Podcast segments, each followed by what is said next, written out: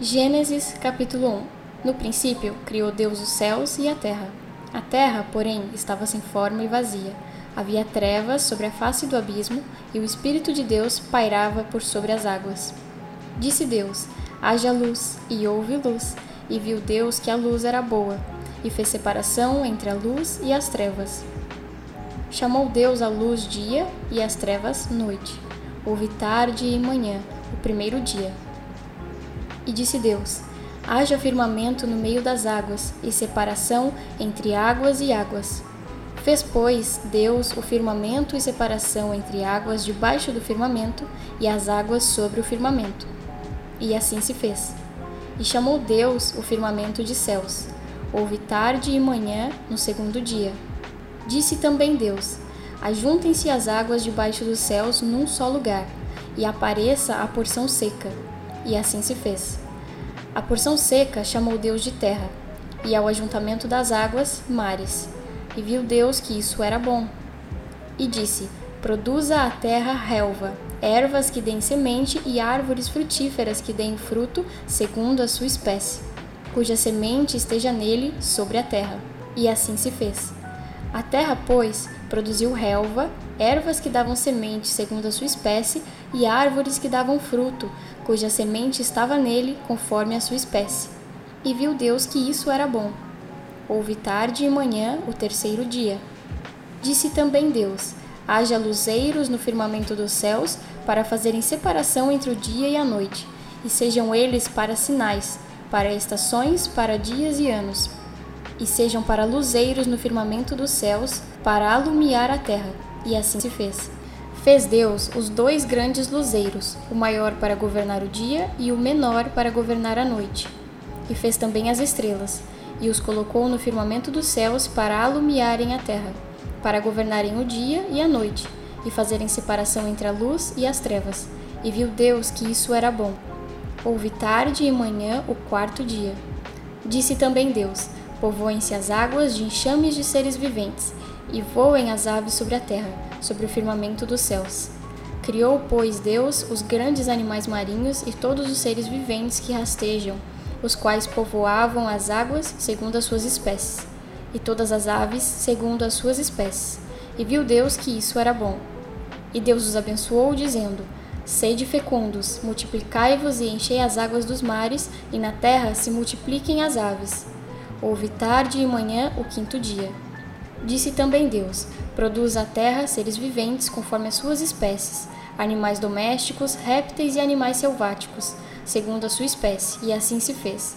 E fez Deus os animais selváticos, segundo a sua espécie, e os animais domésticos, conforme a sua espécie, e todos os répteis da terra, conforme a sua espécie.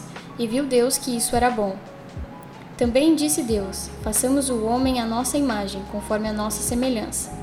Tenha ele domínio sobre os peixes do mar, sobre as aves dos céus, sobre os animais domésticos, sobre toda a terra e sobre todos os répteis que rastejam pela terra. Criou Deus, pois, o homem à sua imagem, a imagem de Deus o criou. Homem e mulher os criou. Deus os abençoou e lhes disse: Sede fecundos, multiplicai-vos, enchei a terra e sujeitai-a Dominai sobre os peixes do mar, sobre as aves dos céus e sobre todo o animal que rasteja pela terra. E disse Deus ainda: Eis que vos tenho dado todas as ervas que dão semente e se acham na superfície de toda a terra, e todas as árvores em que há fruto que dê semente, e isso vos será para mantimento. E a todos os animais da terra, e a todas as aves dos céus, e a todos os répteis da terra em que há fôlego de vida, toda a erva verde lhes será para mantimento. E assim se fez. Viu Deus tudo quanto fizera, e eis que era muito bom. Houve tarde e manhã o sexto dia.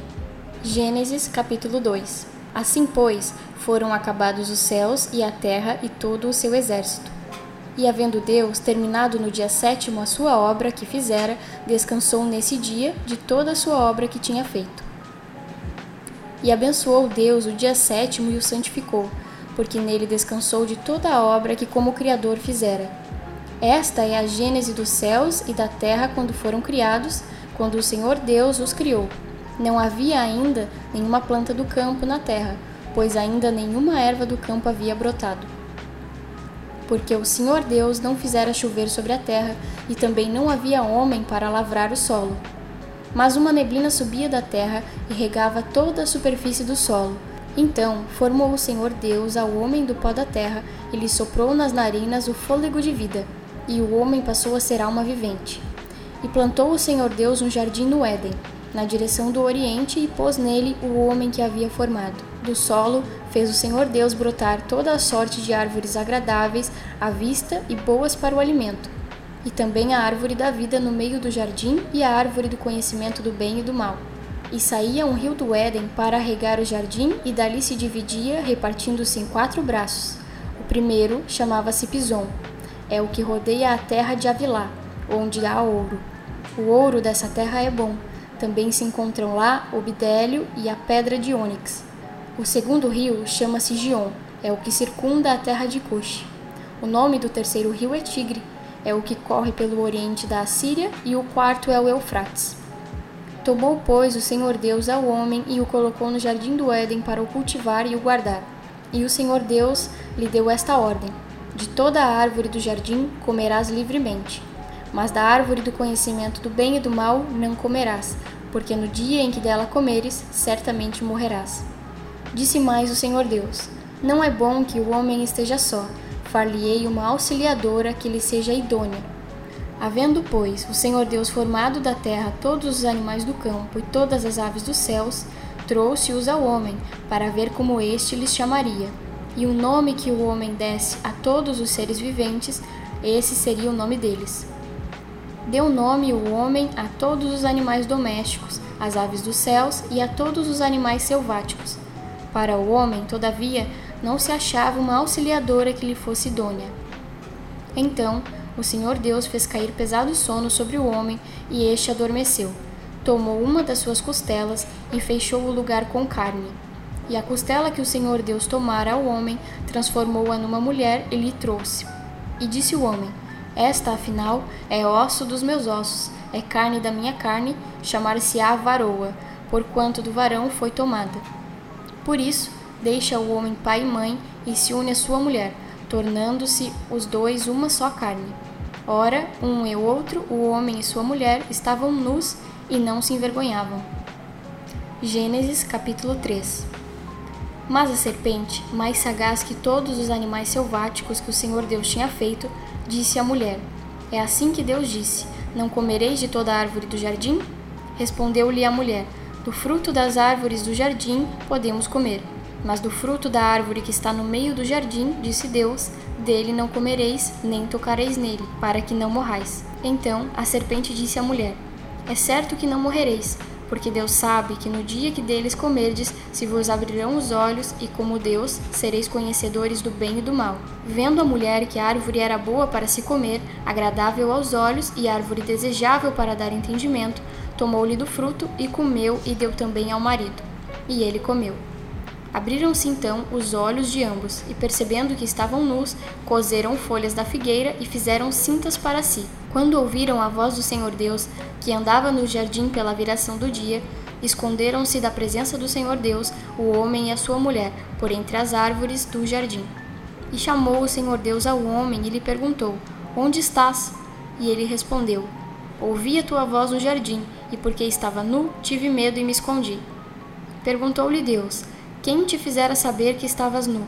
Comeste da árvore do que te ordenei que não comesses?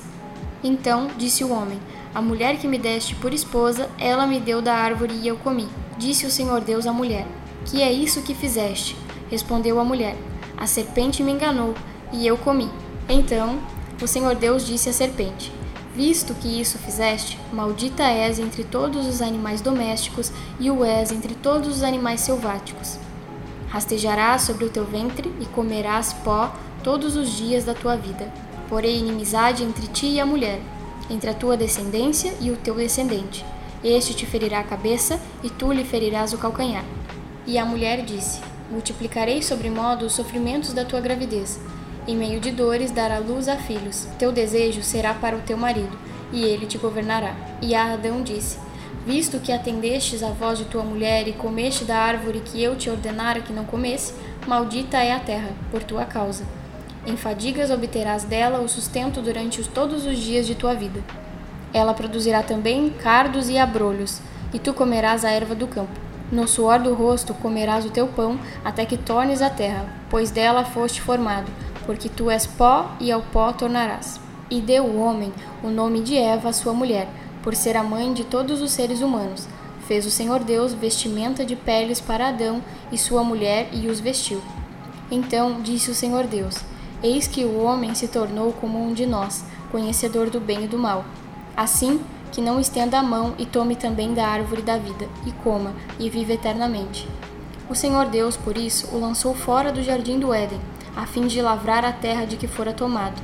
E expulso o homem, colocou querubins ao oriente do jardim do Éden e o refulgir de uma espada que se revolvia para guardar o caminho da árvore da vida.